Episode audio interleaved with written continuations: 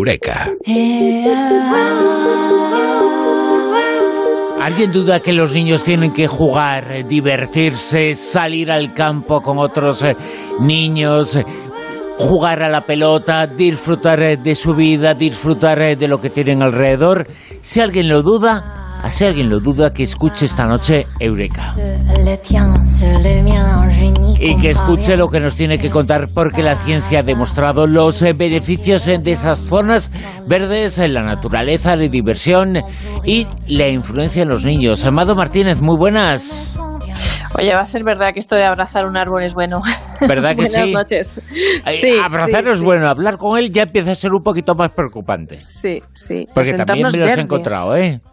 Ya, imagínate.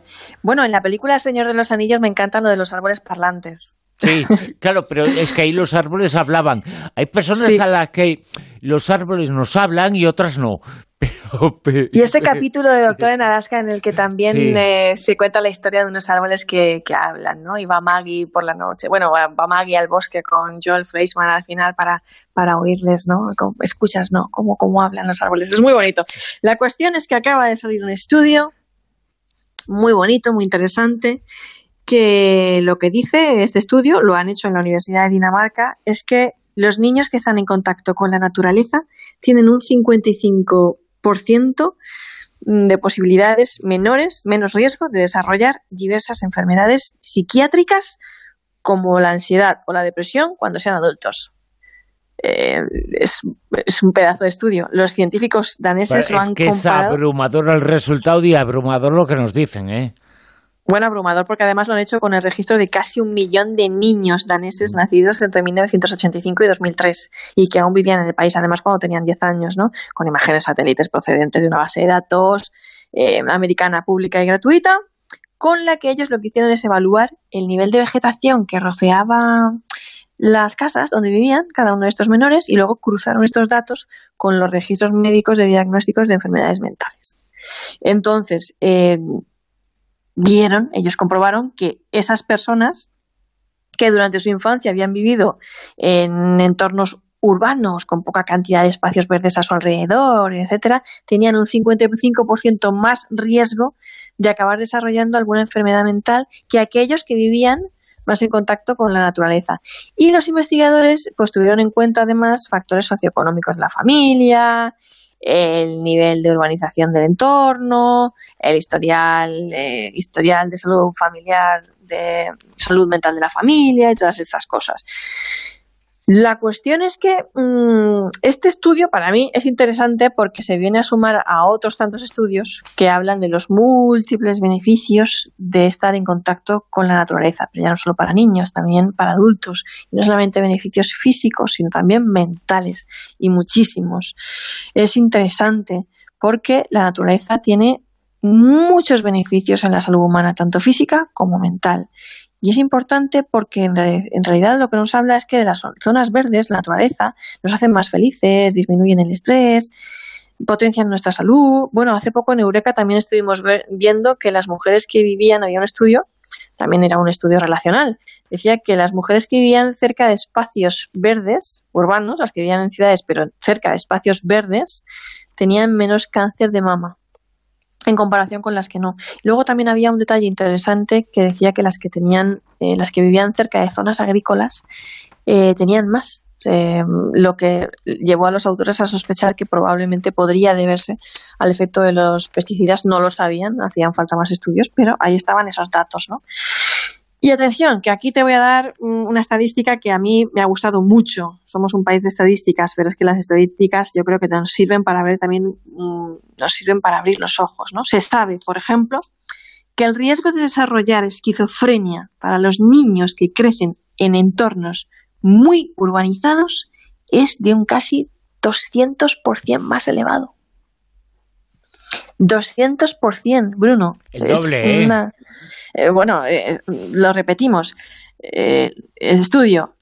Los niños que viven en entornos muy urbanizados tienen un casi un 200% más elevado de sufrir esquizofrenia. Lo decían, lo publicaban. Es que, es que lo dice todo, ¿eh? Sí. Lo publicaban en el Esquizo, Esquizofrenia Bulletin, los investigadores, autores de este estudio, y ahí está.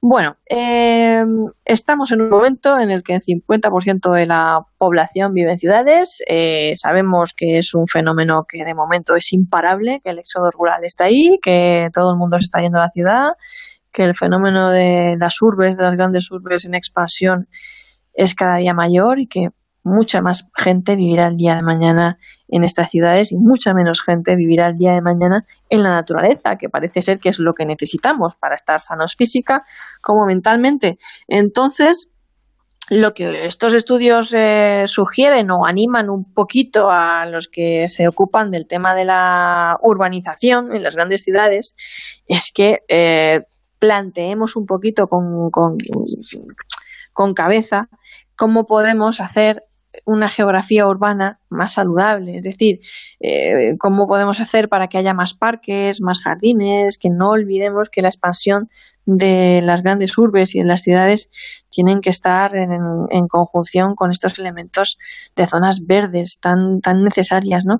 Además, este estudio es muy interesante también porque dice que eh, otra de las cosas que ha comprobado es que cuanto más más tiempo estás en la naturaleza, cuanto más tiempo eh, estás, mm, este beneficio se vuelve más acumulativo. Cuantos más años pase el niño rodeado de espacios verdes naturales, mayor protección tendrá en su vida adulta eh, contra las enfermedades mentales. Fíjate qué cosa. Y otro estudio muy bonito, a mí me pareció interesante también, ¿no?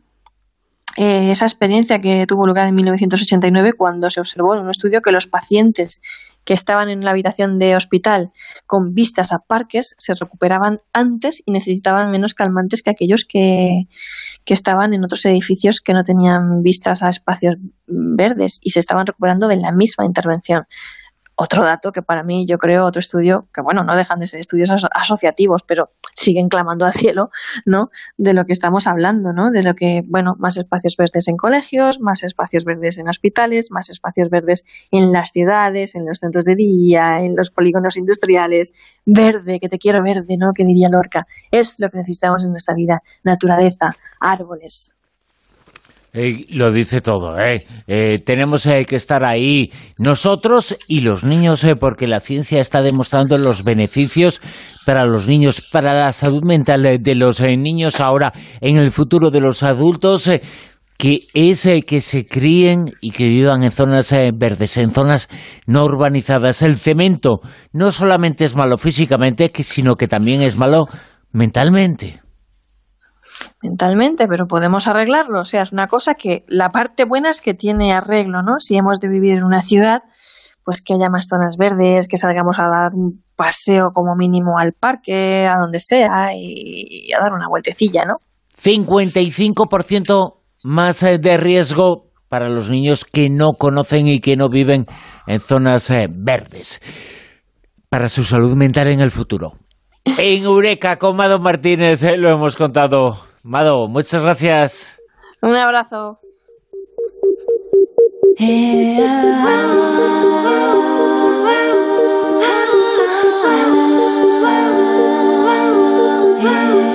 Ah.